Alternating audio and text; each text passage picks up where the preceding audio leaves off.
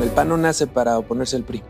El PAN nace para generar ciudadanía, para generar una alternativa a los mexicanos, para combatir el autoritarismo. Y hoy estamos viviendo el peor autoritarismo.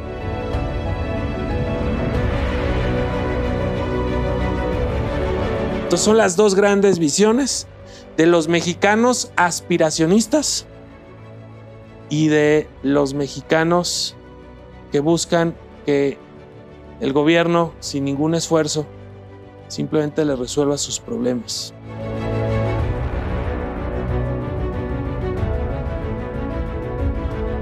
Son dos grandes visiones.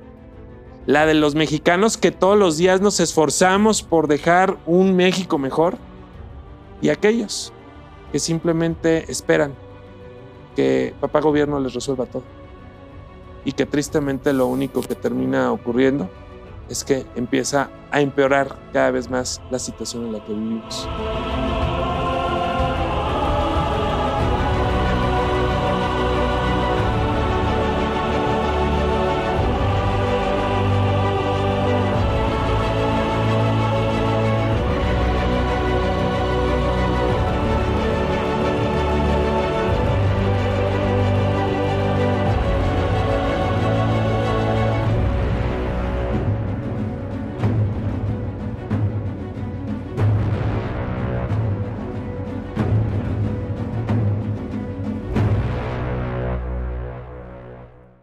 Muchísimas gracias por la, por la entrevista, por la oportunidad de, de platicar, Marco. Y lo primero que me gustaría saber eh, de ti, que me ayudaras a definir, hay dos grandes fuerzas en este momento disputando el destino de la nación.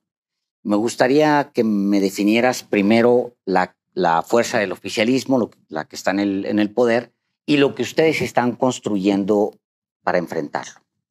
Bueno, pues primero con mucho gusto. Todas las oportunidades de poder nosotros presentar nuestra visión, lo que vemos del país, lo que nos preocupa, lo que proponemos para nosotros es una ventana de oportunidad. Entonces, encantado y con, con mucho gusto de estar con, con ustedes dos, Alejandro, Álvaro. Yo hoy creo que México se encuentra en un punto de quiebre entre ir a un México que avance, que se modernice o que retroceda, que se destruya lo que se había logrado poco a poco. Si bien las cosas no eran perfectas y faltaban muchísimas cosas en el país y la pobreza y la inseguridad y las necesidades de la gente eran muchas, lamentablemente hoy estamos peor en todos los indicadores. Peor en seguridad. Se criticó muchísimo la inseguridad de los gobiernos del pasado. Pero hoy lamentablemente vivimos los peores índices de inseguridad, de violencia y de cinismo del gobierno que con abrazos y no balazos cree que los va a resolver. Se acabaron los decomisos de drogas, de armas y al contrario, a los delincuentes se les libera y a los opositores se les persigue y se les detiene. Estamos en un México de cabeza completamente. Peor, en materia de seguridad de lo que estábamos. Pero en materia de economía, las cosas no estaban bien. Estaban mal. Había pobreza, necesidad, desigualdad. Pero tristemente todo esto se ha incrementado. Más pobres. Con datos oficiales del INEGI tenemos 3.8 millones de más mexicanos pobres. Más desigualdad. Menos empleo formal se ahuyenta la inversión, se genera desconfianza. Las cosas no estaban bien. Por eso la gente ilusionada votó por un supuesto cambio. Pero hoy las cosas están mucho peor también en materia económica. En materia de salud, México tenía un sistema, el seguro popular. Seguro popular. No era completo, no no cubría todos los padecimientos, no. No había un abasto completo de medicamentos tampoco. Pero hoy el sistema de salud mexicano es desastroso. Peor que el que teníamos. Quitan el seguro popular, quitan muchas de las coberturas que daba este Y hoy lamentablemente muchísimos mexicanos no tienen atención. Y por poner el ejemplo que más nos duele, es el de los niños con cáncer. Y así te puedo hablar de las personas que se tienen que estar dializando y antes contaban con un seguro popular que les daba el apoyo para poderlo hacer y poder seguir su vida con esa esperanza. Y hoy simplemente no cuentan con esa cobertura. Es muy lamentable porque no hay una cosa en la que este gobierno, una, pueda decir que estamos mejor. Su gran bandera, el combate a la corrupción. Ellos dijeron que se iban a acabar las adjudicaciones directas. Página 17 del Plan Nacional de Desarrollo que presentaron ante la Cámara de Diputados. No solo no se acabaron, las incrementaron. El 80% de los contratos de los servicios que realiza el gobierno federal hoy son discrecionales por adjudicación directa. Exactamente lo contrario a lo que prometieron.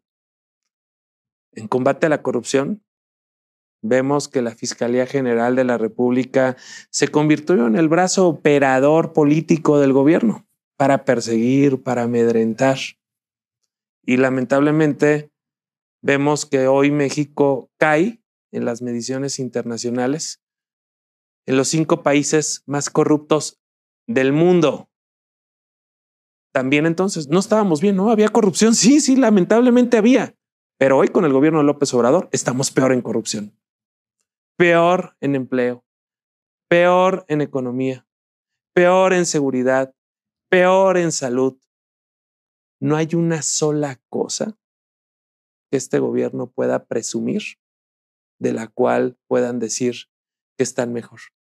Y lo peor es que el presidente lo que busca es enfrentarnos a unos mexicanos con los otros, con los que pensamos de una manera y los que piensan de otra. Él no ha entendido que hoy es presidente de los Estados Unidos mexicanos y que debería de gobernar a todos como un jefe de Estado. Hoy se asume jefe de partido. Y hoy es el que desde Palacio Nacional lanza los misiles a la oposición, a quienes disienten, juzga a quienes debería de juzgar el Poder Judicial, ataca a quien no piensa como él, hasta los científicos. Es realmente lamentable el gobierno que hoy tenemos.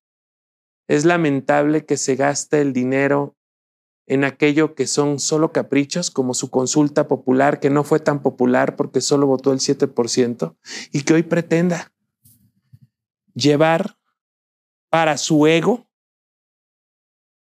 su consulta para la revocación de mandato, que en realidad ya la llevaron a una ratificación de mandato, de la cual solo le importa a él, porque nosotros lo que hemos dicho, el señor fue electo por los mexicanos si bien engañados, pero fue electo por los mexicanos por seis años. Que cumpla, que se ponga a trabajar, a hacer lo que tiene que hacer, porque no hay algo que presumir de su gobierno. Una sola cosa no hay que presumir. Ni siquiera el avión, ni vendió, ni rifó. No hay algo de lo que él pueda decir hoy México es mejor. Tristemente, hoy nuestro país ha perdido tiempo, dinero, credibilidad. Y lo último que quieren hacer ahora es llevarnos a los años 70 en materia energética.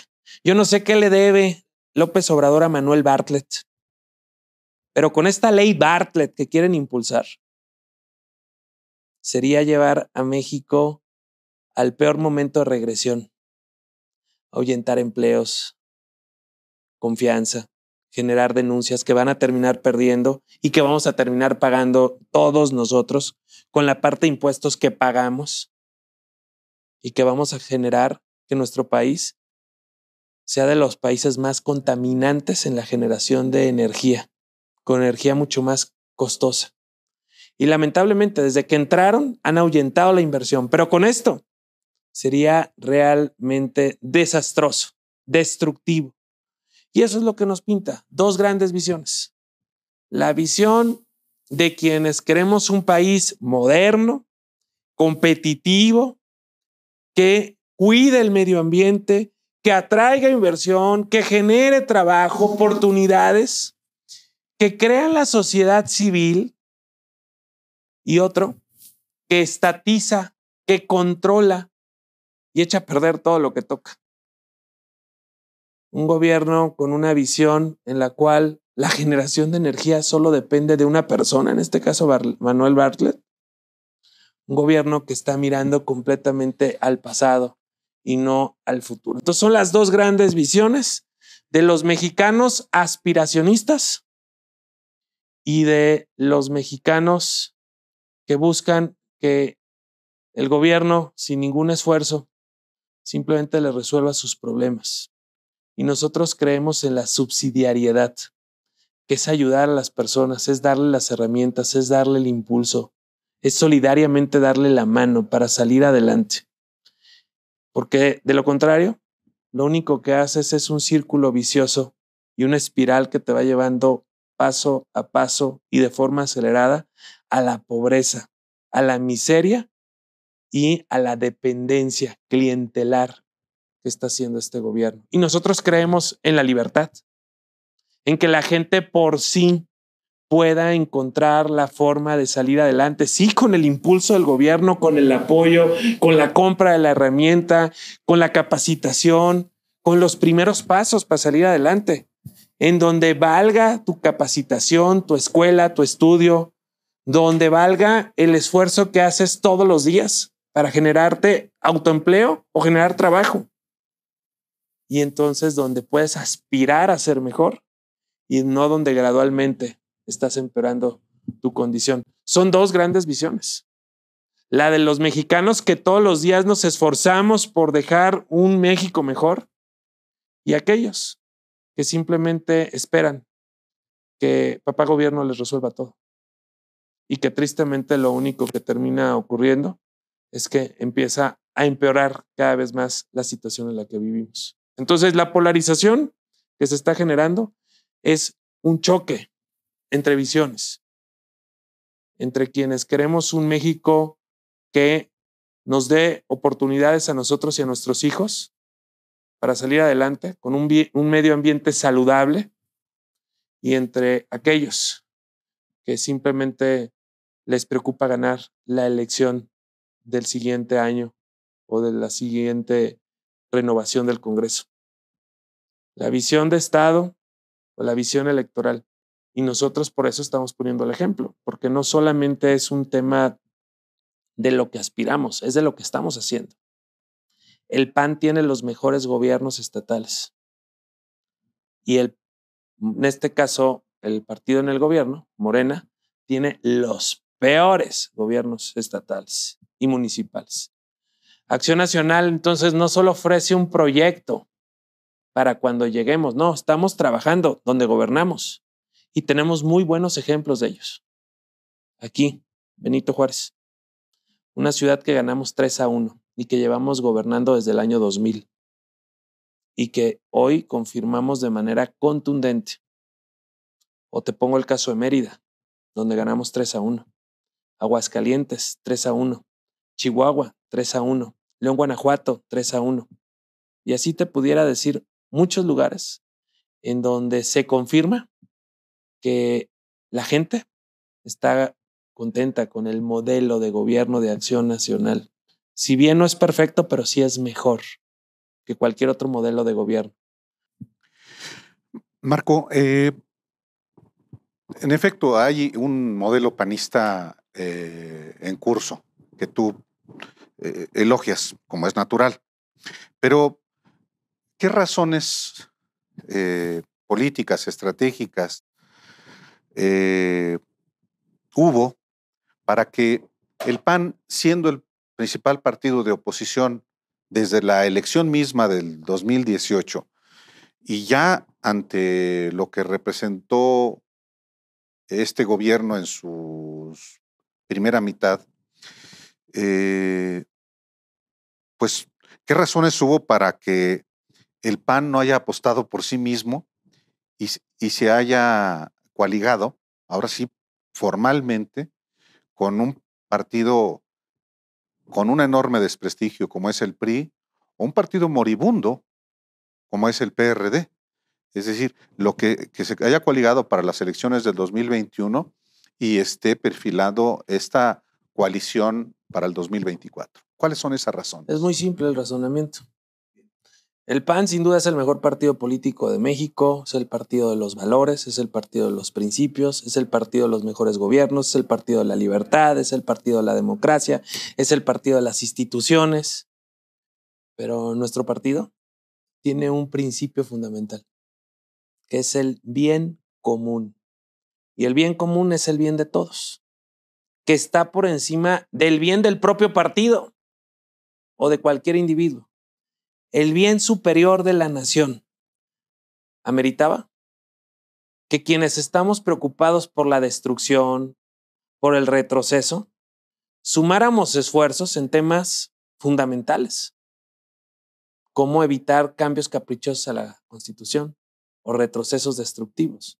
Y es por eso que lo tenemos que hacer, por amor a México, por compromiso, por patriotismo, sin claudicar ni a valores, ni a principios, ni a convicciones.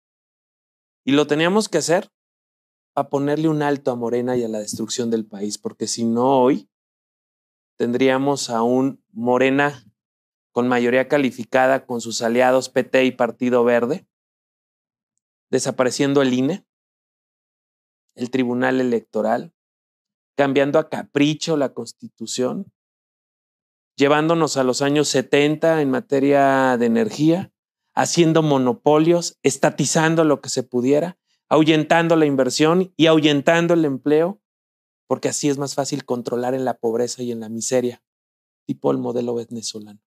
Por eso lo hicimos, por cuidar a México, por amor a nuestros hijos, a lo que realmente queremos todos. ¿Al PAN no le daba por sí solo?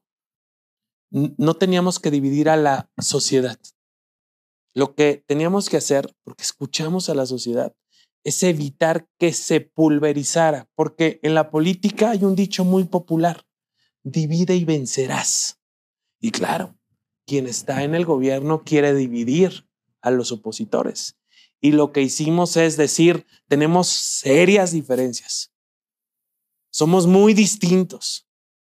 No coincidimos en muchas cosas nosotros panistas, ellos perredistas o peristas, pero antes todos somos mexicanos. Y eso fue lo que privilegiamos, el amor a México. Preguntaría yo eso también, porque es, finalmente se ha ido eh, reconstruyendo, finalmente la, la mecánica, la negociación, los acuerdos eh, que condujeron a una coalición electoral. El PAN nace para oponerse al PRI. Con el paso del tiempo se van pareciendo cada vez más hasta que terminan coaligados. ¿Le están dando la razón histórica a López Obrador de que son lo mismo, Marco? Esa es tu visión. No, pregunto. No, esa es tu visión. El PAN no nace para oponerse al PRI. El PAN nace para generar ciudadanía, para generar una alternativa a los mexicanos, para combatir el autoritarismo. Y hoy estamos viviendo el peor autoritarismo. México iba avanzando, lento, tropezado, con equivocaciones, con corrupción, con todo lo que había. Pero avanzaba. Gobierno tras gobierno, con todas las fallas de estos. Pero es la primera vez en la historia de México que nos vemos ante la amenaza de una regresión y destrucción entonces México, a pesar de sus errores y sus fallas, avanzaba. Hoy estamos ante una franca amenaza de destrucción y de retroceso. Esa es la gran diferencia. Y el PAN nació para combatir el autoritarismo, para buscar que la gente viviera mejor, para darle una alternativa a la sociedad. Y hoy, lo peor que hay que combatir se llama Morena. Y se llama el populismo clientelar, destructivo, que engaña y manipula a los mexicanos. hay dos visiones. Ustedes eh, no tendrían que predicarle, digamos, a los que ya tienen con ustedes, que es esa parte de los mexicanos que defines, Marco, eh, mm, como los que quieren salir adelante, los aspiracionistas. Y están los otros que también defines en esta entrevista como los que quieren pues, vivir del gobierno, ser este, eh, clientelares, les gusta pues mantenerse allá pero con los que tienen ustedes ahorita no les alcanza para ganar, digamos, una elección presidencial, visto los votos hasta el día de hoy. Entonces tendrían que dirigirse a esos otros. ¿Y qué les dices a esos otros? ¿Cómo los convences a esos otros? Porque los que tienes ya los tienes y no les alcanza. Pero ¿cómo cómo le hablas a los otros y cómo les vendes un proyecto, Marco? Yo primero partiría, Alejandro, que no tenemos absolutamente nada. El PAN tiene que seguir trabajando todos los días por demostrar en los hechos que es la opción y la alternativa de los mexicanos, todos los días. Con nuestros gobiernos municipales, estatales, con nuestras propuestas en las cámaras locales y en las cámaras federales. Todos los días demostrar que somos la mejor opción. Claro, hay muchísimos mexicanos con quienes nos identificamos y ellos se identifican con nosotros. Pero esta es la lucha permanente. Lo que todos los mexicanos definitivamente queremos es vivir mejor, vivir seguros, prosperar.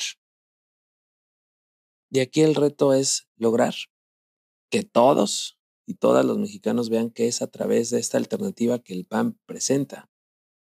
Que este clientelismo que está llevando el gobierno López Obrador es destructivo, que es un círculo vicioso, que va a generar que poco a poco la gente vaya empobreciendo, pero tan lentamente que no se va dando cuenta. México tiene más pobres a partir de la llegada de López Obrador. Y su eslogan de campaña fue primero los pobres. Y hoy hay más pobres. Son unos cínicos sin vergüenza. Tienen más pobreza de como recibieron México y están tirando dinero, pero no lo están haciendo de forma adecuada. Porque si yo te quiero a ti realmente, ciudadano, ayudar, busco las condiciones para que te prepares o para que tengas una maquinaria o para que tengas una forma de tú mismo eso hacerlo producir. Coloquialmente dicho, no te doy el pescado, te doy la caña y te enseño a pescar. Eso es lo que tenemos que hacer. Ayudarle a los mexicanos a salir adelante con los instrumentos del Estado. Y para eso el PAN tiene el principio de la subsidiariedad. Ayuda hasta donde es necesario, porque si ayudas de más le estás haciendo daño a la persona. Tienes que darle los instrumentos, las herramientas para que salga adelante solidariamente, tenderle la mano. Pero este gobierno lo que provoca es que la gente se haga dependiente. Conozco muchas historias tristes en donde gente que trabajaba empezó a recibir los programas del gobierno y dijo, no, pues ya para qué trabajo si ya me está llegando algo. Ya no lo necesito, ya no necesito el trabajo. Y dejaban los trabajos porque ya le llegaba un apoyito. Vivir del gobierno.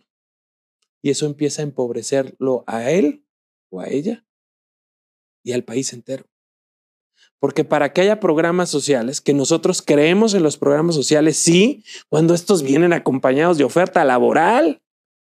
Porque no hay manera de sacar de la pobreza a la gente solo con programas sociales. Tiene que venir acompañados de un empleo junto con.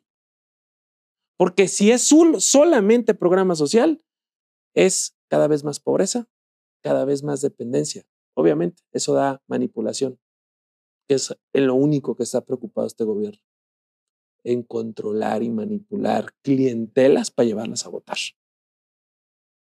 ¿Cómo vas por esos que ahora mismo... Hablándoles con la verdad, Alejandro, como te lo estoy diciendo a ti, así como lo estoy diciendo.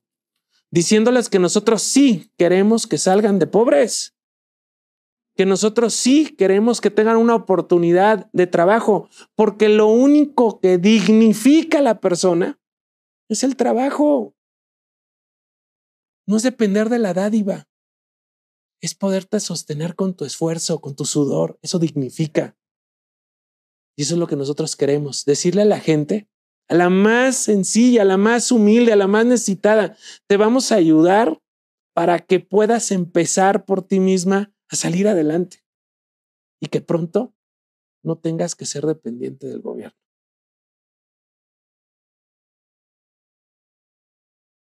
Vuelvo al tema em, del electoral. Finalmente es lo que lograron articular algo insólito, histórico, que finalmente también por eso nos... Yo diría algo más impensable. Impensable. Como impensable era la destrucción del país que estamos viendo. Correcto. La, ¿Qué habría pasado, Marco, de no haberse, eh, de no haber acordado esta coalición PRI-PAN-PRD para el 2021? Y ahorita me gustaría que también me dijeras tu evaluación de esa elección. ¿Y qué pasaría si por alguna razón no se vuelve a materializar una coalición electoral hacia 2024 o en las siguientes elecciones estatales eh, antes del 2024? Son varias preguntas en una. Sí, primero la, primera, si te parece. Primero. De no haber. Yo iría más allá. Creo que era por amor a México, por patriotismo, hubiera sido muy importante que todos los partidos que nos decimos oposición hubiéramos ido juntos para no pulverizar el voto opositor ante la alternativa destructiva que representa Morena, PT y Verde. Eso es lo primero, porque de haberlo logrado, tendríamos hoy más de 250 diputados federales. Eso significaría mayoría simple. ¿Cuál es el gran logro de lo que tuvimos? Bueno, pues que hoy Morena, con PT y Partido Verde, están muy lejos de la mayoría calificada, tan peligrosa, con las amenazas reiteradas. El PAN logró crecer 47%. Pasamos de 78 diputados a 114. Pero si todos los partidos de oposición, todos, nos hubiéramos sumado en distritos que quedamos cerca, hubiéramos logrado 251 diputados. Y ahorita en la negociación de la ley de ingresos, hubiéramos podido bajarle impuestos a la gente para hacer mucho más atractiva la inversión y generar empleo. Hubiéramos podido estar generando inversión a la inversión en infraestructura que genera mucho empleo y bienestar y crecimiento en muchas regiones del país. Podríamos estar apostando a la salud, a que hubiera medicamentos para los niños con cáncer, bueno, que hubiera vacunas de influenza, ni siquiera hay, ya con el COVID se les olvidó que también tenemos el problema de la influenza, a que hubiera seguridad para los municipios que les quitaron el fondo, que hubiera estancias infantiles, que regresara al seguro popular. Entonces, primero es, debería haber ocurrido que generosamente, pensando en México, no en los partidos, sino en el país, en, nuestro, en nuestra casa grande, hubiéramos hecho una coalición total. Se hizo la que se pudo en beneficio de México y esa dio resultados, porque sí le puso un alto a Morena. Ahora bien, ¿qué es lo que tenemos que hacer? Pues que la coalición sirva, que sirva para frenar el, retroceso, la destrucción, que sirva para frenar la regresión al donde nos quiere llevar Morena, el PT y el Partido Verde, a la estatización, al control.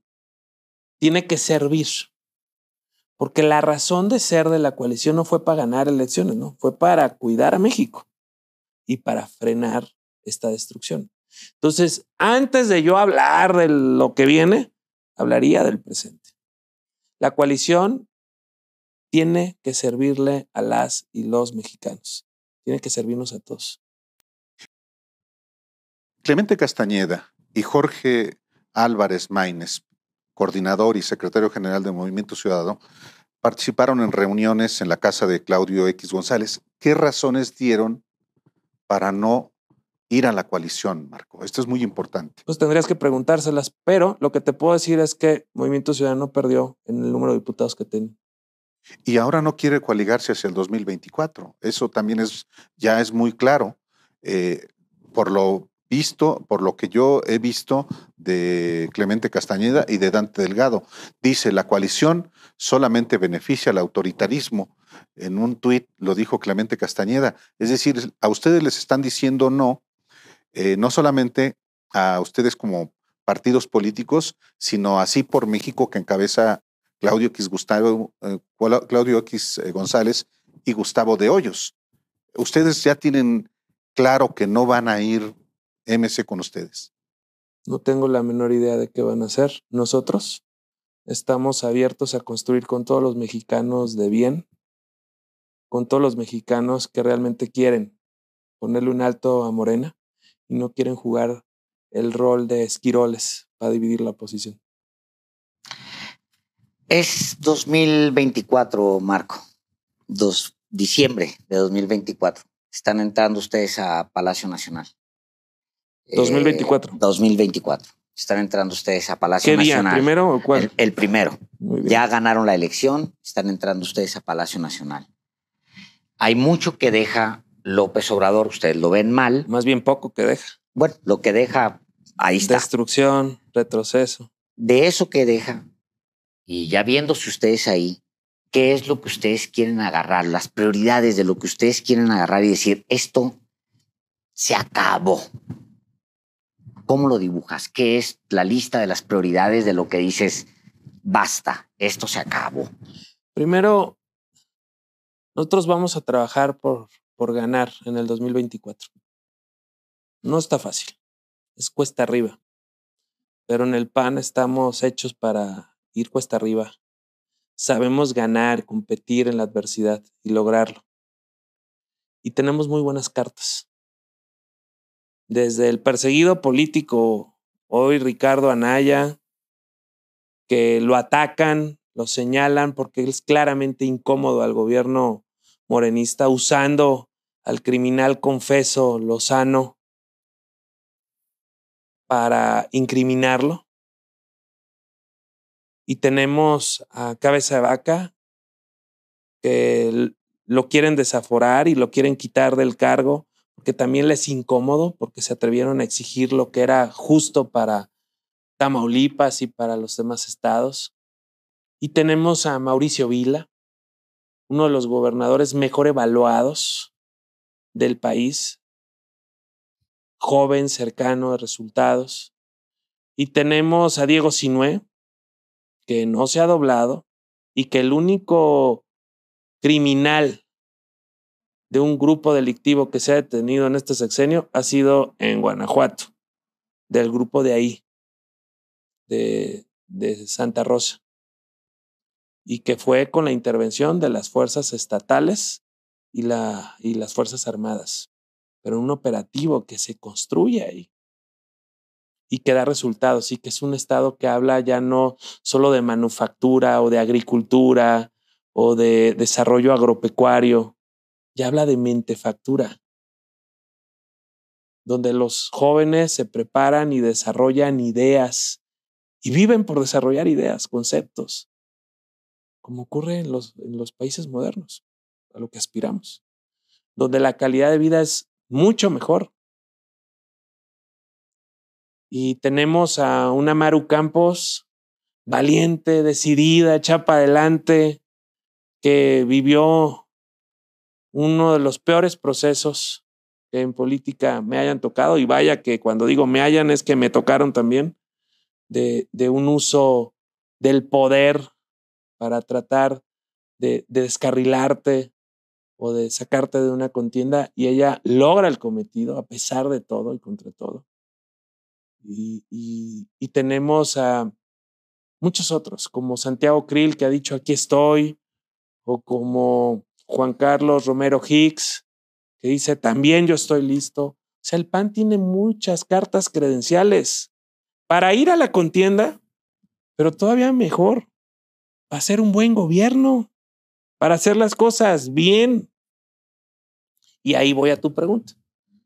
¿Cómo veo? Que vamos a llegar de la mano con la sociedad. Que vamos a lograrlo con una alta participación, despertando ese deseo de corregir el rumbo, de frenar el retroceso, el autoritarismo, el populismo, y en un proyecto de un modelo de gobierno de coalición en donde caben muchos. Y esto puede ser que PAN vaya solo, como partido, pero no solo con panistas. Puede ser que vayamos con otros partidos, pero necesariamente de la mano de la sociedad. Lo que a mí me queda claro es que el PAN, sin duda alguna, será quien encabece, será quien aglutine la opción y la alternativa para los mexicanos en el 2024. Y cuando lleguemos, ese primero de diciembre, llegaremos con esperanza, con alegría, pero con un gran compromiso de recuperar el tiempo perdido, de recuperar la inversión perdida, de recuperar los programas frustrados como el Seguro Popular, como las estancias infantiles, de recuperar todo aquello que en estos años se echó a la borda, de hacerlo bien, aprendiendo de los errores que cometimos y buscando resolver de forma lo más inmediata muchos de los problemas de la gente. Y sabemos que no será un punto y aparte con varita mágica, pero sí llegaría gente capaz, comprometida, con visión de país, en un gobierno en donde todas las voces de este se escuchen y no solo las de una sola que gobierna y da instrucciones frente a la prensa en la mañanera desde Palacio Nacional. De las cosas de Andrés Manuel López Obrador a, los, a las que él le ha puesto énfasis. Hay eh, pues obra pública a la que él le ha puesto énfasis que ustedes quisieran detener. El tren Maya, por ejemplo, bueno, eso está en desarrollo. Dos Bocas está en desarrollo.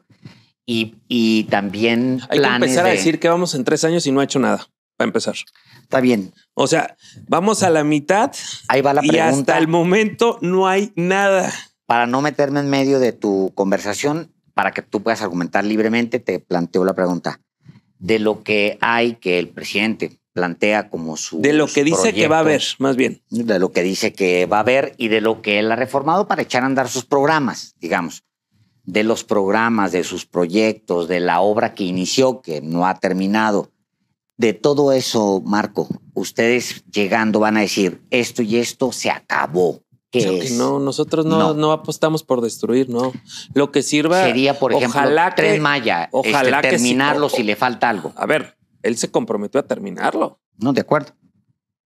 Dos bocas. O sea, yo espero que no tengas voz de profeta y no se quede inconcluso el proyecto, porque si no sería un fracaso más. Se ha gastado millones de pesos. Le quitó muchísimo dinero a muchísimas cosas para ese proyecto. Lo tiene que terminar y debe de funcionar y qué es lo que ustedes pretenderían de lo que él ofrece, porque lo ofrece todas las mañanas, lo ofrece, lo ha ofrecido, qué es lo que ustedes dirían, esto, esto es lo que no queremos para México. Pues yo diría que lo que sirva tiene que continuar. Nada más habrá que ver que sí sirve. Hasta hoy no hay nada, o te pregunto qué sí sirve de lo que ha propuesto.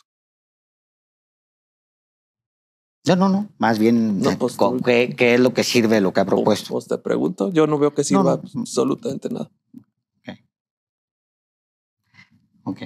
Sí, digo, hay eh, un... o sea, imagínense, acabo de leer ahorita una nota ahorita que venía a la entrevista, en donde decía que a todas sus este, clientelas, a los cuervos de la nación y a, a todo mundo, ahora se le va a pagar por los bancos del bienestar. Muy bien. Y eso, digo, está bien. Por ejemplo, pero, es, pues, ya había bancos, no le costaban a los impuestos, pues no, digo, eran. Ahí están dos puntos, por ejemplo. Marco, ustedes llegando dirían, se acaban los siervos de la nación, se acaba Banco del Bienestar. Lo que sirva continúe. se evalúa todo. Aún los siervos de la nación. Yo te diría, se evalúa todo. ok, muy bien. Lo Ese es- que sirva, bueno. Lo que se pueda corregir, se corrige. Y lo que sea un despropósito descomunal, pues se cancela. Una especie de corte de caja.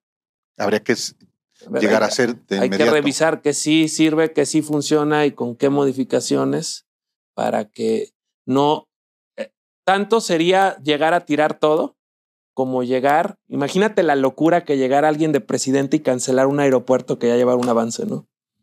No puede ser. Eso solo es de locos. O una obra, eh, una refinería, como la que se está construyendo. Tal cual. Cuando ya nadie construye refinerías.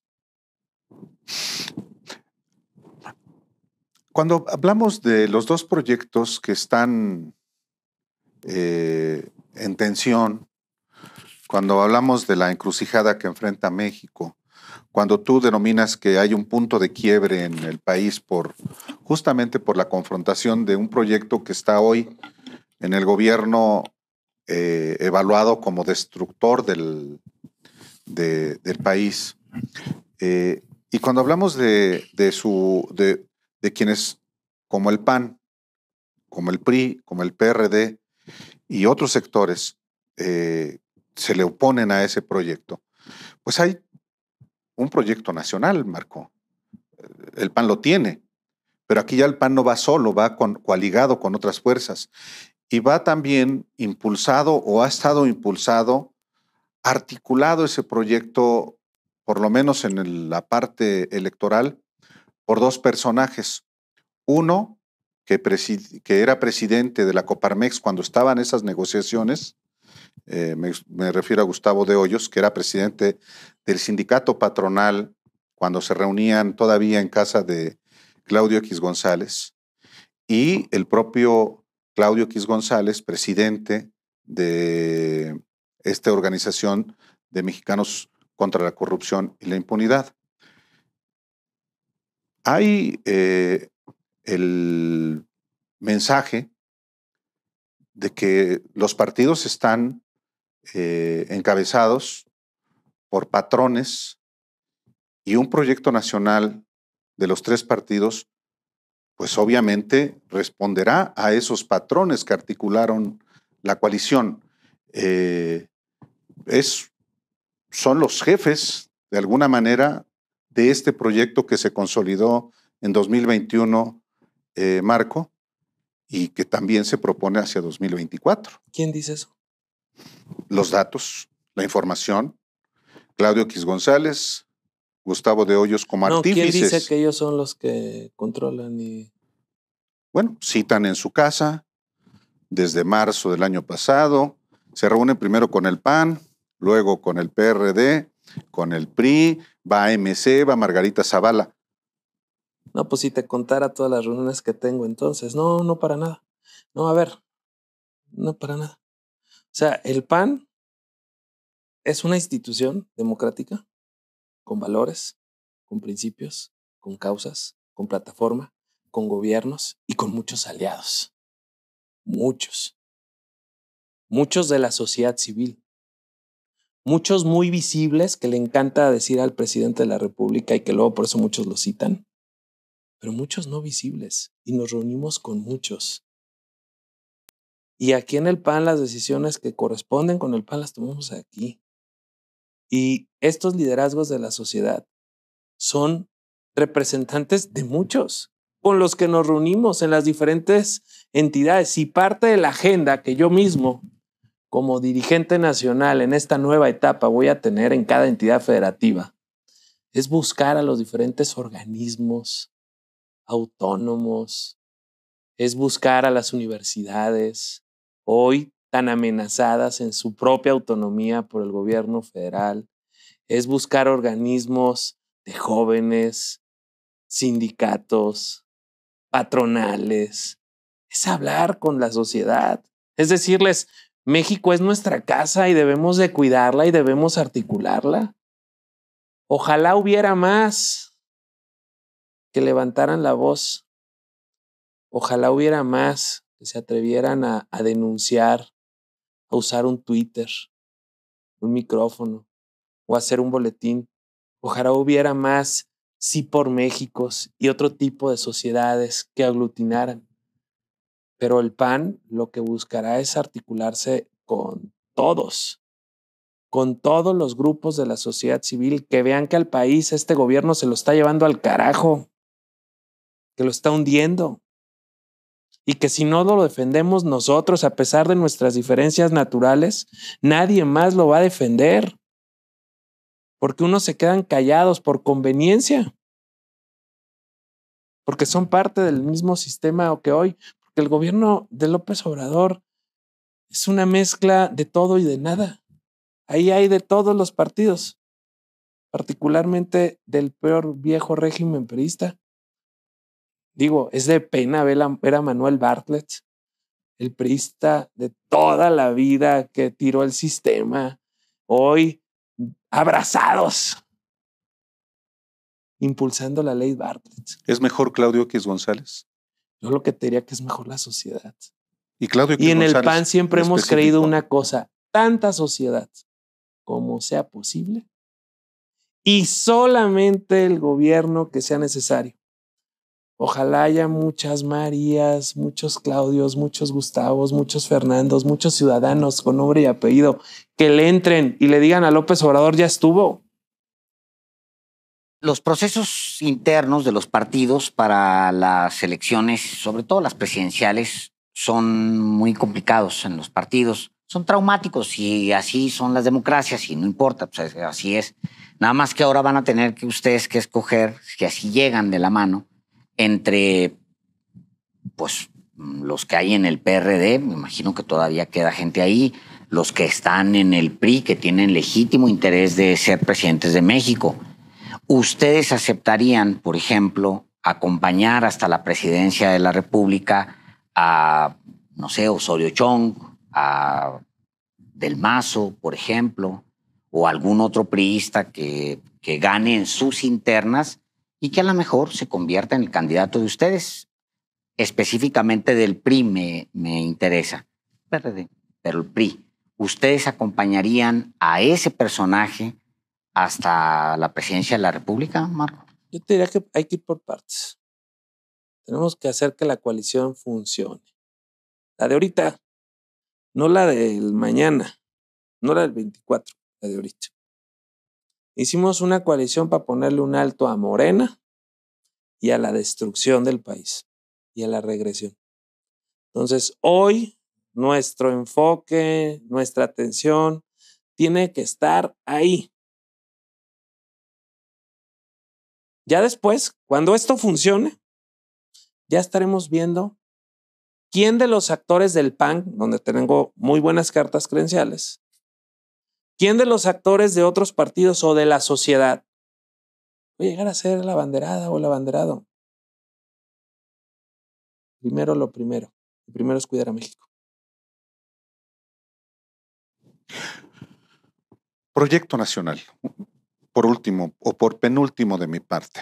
Eh, ¿Cómo definirías, eh, así brevemente, Marco, este proyecto nacional que sí, tiene como base el PAN, pues es el principal partido eh, de oposición y por su historia.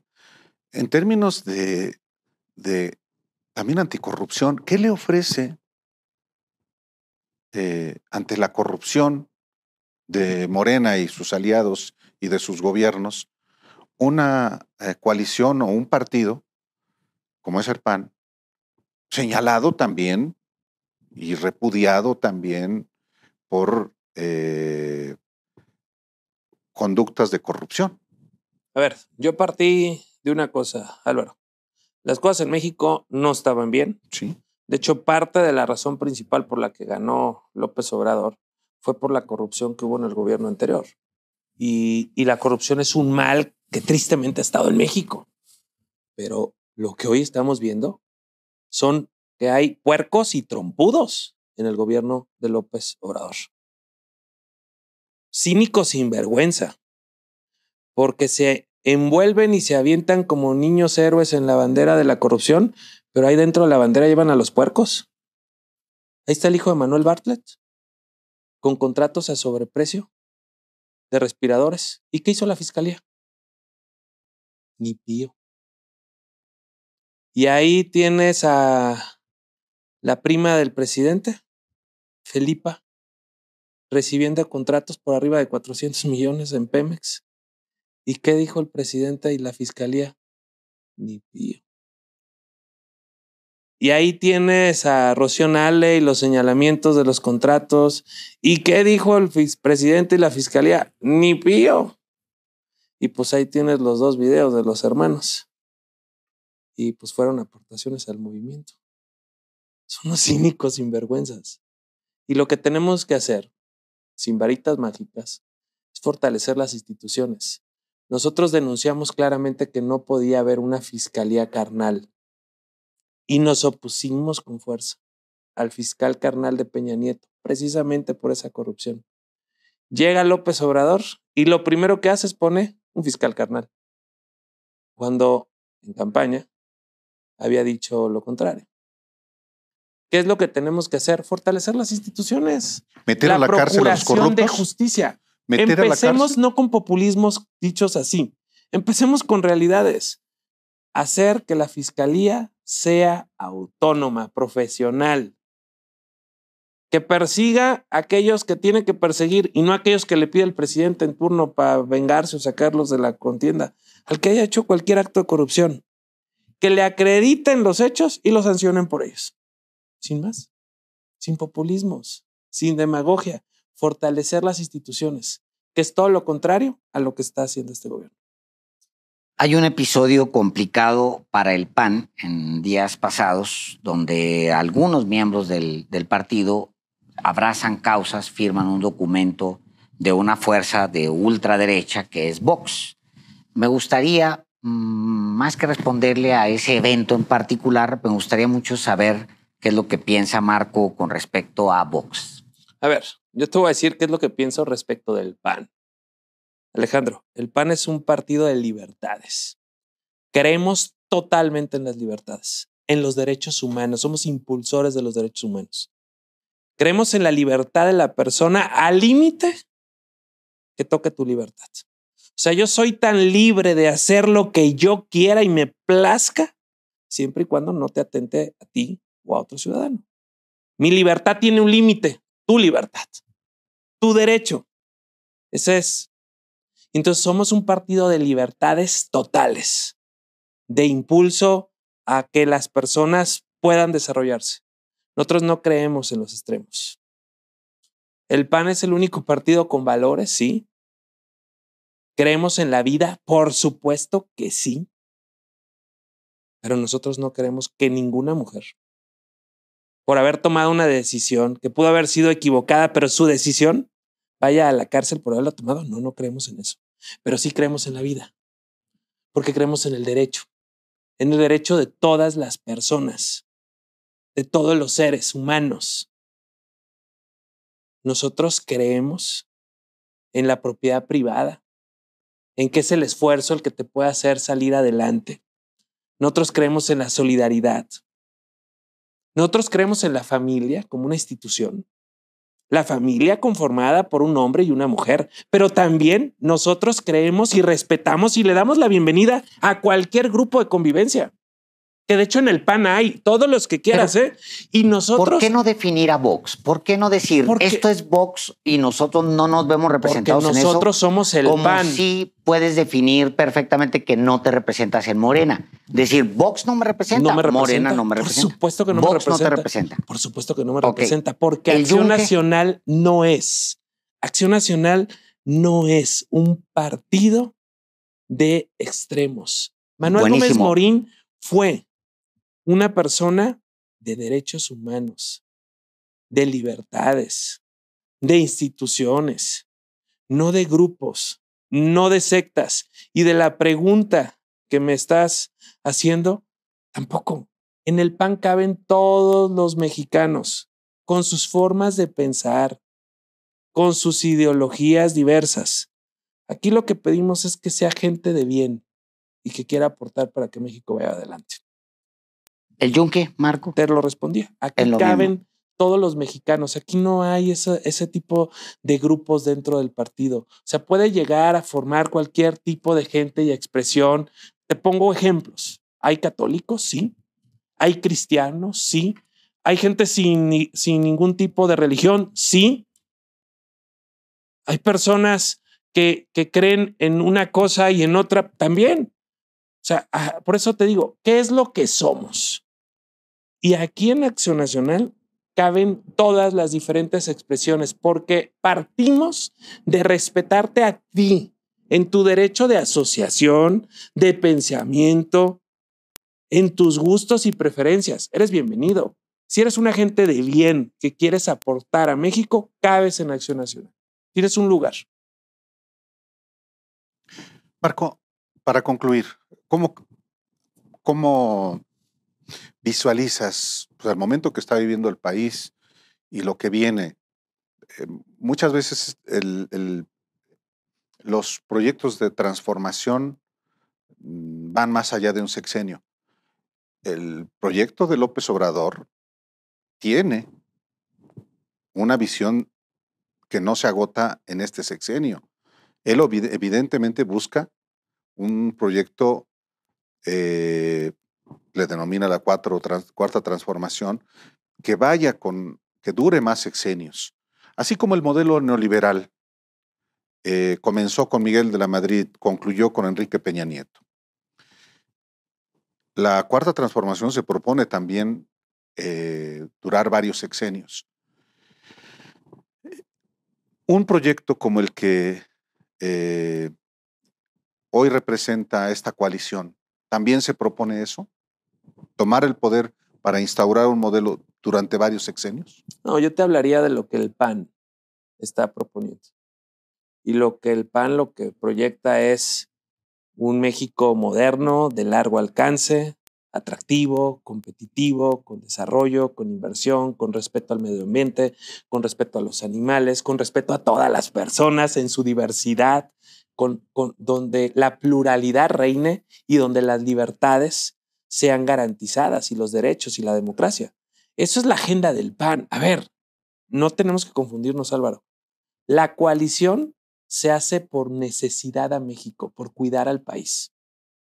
El PAN tiene su clara identidad, su programa de acción política, sus plataformas y principios.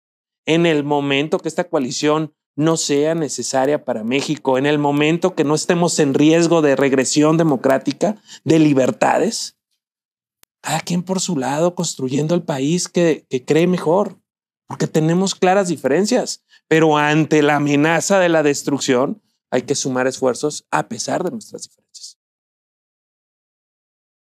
Es decir, eh, eh, es muy buena manera de resolverlo como lo planteas. Es decir, no hay ninguna certeza de que esto pueda durar, la coalición me refiero. La coalición tiene que servirle a México porque los mexicanos votaron para evitar la destrucción, para evitar el retroceso. Evitaron para evitar modificaciones caprichosas a la constitución, para ponerle un alto a Morena y a la destrucción del país. Esa fue nuestra invitación, cuidar a México. Y eso es lo que vamos a hacer. Lo vamos a cuidar conteniendo y lo vamos a cuidar proponiendo soluciones para el país en lo que coincidamos. Y en lo que no coincidamos, cada partido por su cuenta hará sus propuestas y sus trabajos legislativos. Solo para efectos de, conocer la génesis de la coalición.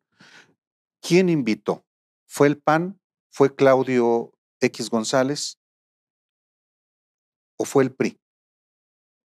¿Cómo se, cómo, ¿Dónde está el embrión de, esa, de la coalición, Marco? Mira, sería, sería no correcto decirte que desde que llegué a la dirigencia nacional, pero lo tengo que decir, hablaba de la necesidad de no dividir a quienes pensamos que México va por mal camino, de sumarnos, de integrarnos con nuestros adversarios, con quienes no hemos coincidido.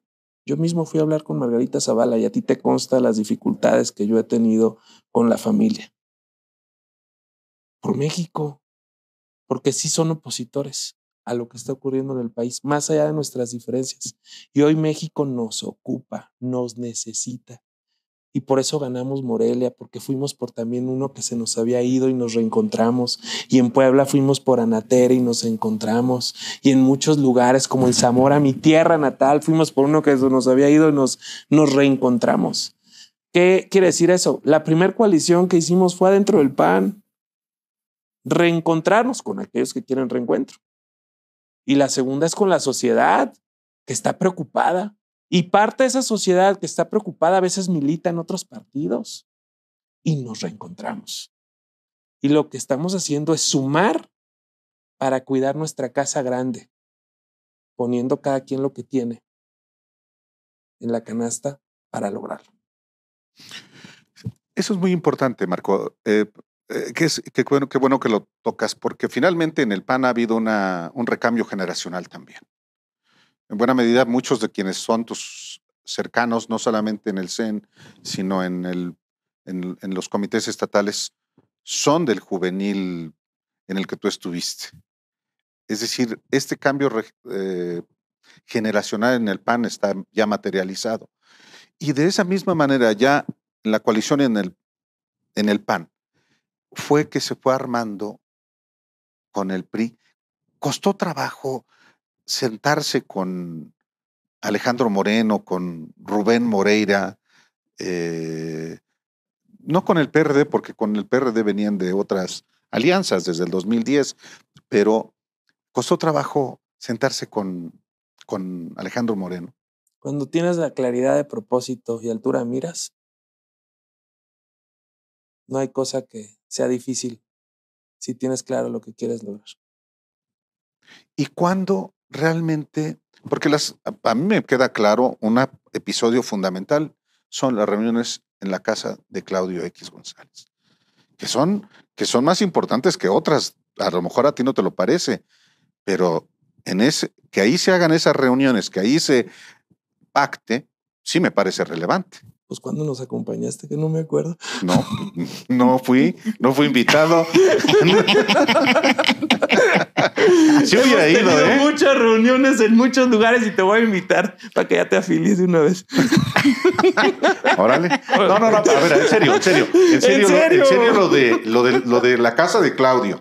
Fue, es, ya es, es un emblema de la coalición, de esas reuniones a las que en medio de la pandemia acudían pues sí, con las precauciones, pero ahí se sentaron Margarita Zavala junto con Fausto, eh, Clemente Castañeda con Jorge, Alejandro Moreno, Rubén Moreira y después sus equipos. Álvaro Delgado y muchos no, no, más. No, pues porque te lo dices, te lo digo con franqueza, amigo. Hemos tenido una gran cantidad de reuniones en muchísimos lugares, con muchísimos invitados, y así se fue construyendo. Marco, pero esa respuesta le resta este valor o pretende restarle valor a un encuentro que ustedes públicamente sí presumen, que es que están reunidos y que permanentemente y, con muchos actores de la sociedad. Pero específicamente con ellos. Con muchos más también, por supuesto.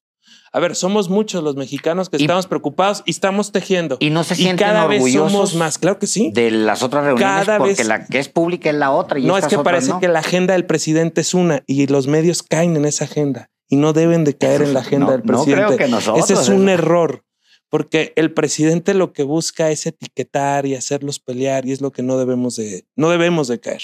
Somos muchos mexicanos los preocupados, es mucha la sociedad inquieta y son muchas las gentes que están participando. Y por respeto a ellos también hay que darles su lugar. Bien. Hoy, por cierto, ¿qué opinas del tuit de Claudio X González ayer de tomar nota, es decir, hacer una lista de quienes por omisión o por acción permitieron el triunfo de López Obrador. Pues es un mexicano más que está muy preocupado y que está activo, ojalá hubiera más, por lo que está pasando en el país. Pero no es lo único. Ha habido muchos otros. Te pongo un ejemplo. Lili Telles, promotora diaria de López Obrador, hasta candidata de Morena fue. No, no, no, no. Y hoy es una crítica absoluta no, pero la creación de, una, de, López de una Obrador. lista. No, la lista. La lista. La lista negra eh, de armar una lista negra de personajes que apoyan a la 4T, incluso por omisión, es decir, los que se han quedado callados estarían en la lista de Claudio X. Yo creo que sí hay mucha gente que, que ha pecado por omisión. ¿Y, deberían estar en una lista, Marco? Y que no, deberíamos estar trabajando para corregir las cosas. Lo que tenemos que hacer es todos convocarnos. Yo he hablado, vengo de Michoacán y hablé con unos empresarios allá. Y yo les decía, es tiempo de echarnos para adelante, de levantar la voz. Ahora sí, citándolos en la agenda del presidente que tanto traen. ¿Tan más Claudios? ¿Más Gustavos? ¿Más gente de la sociedad? Que diga, ya estuvo.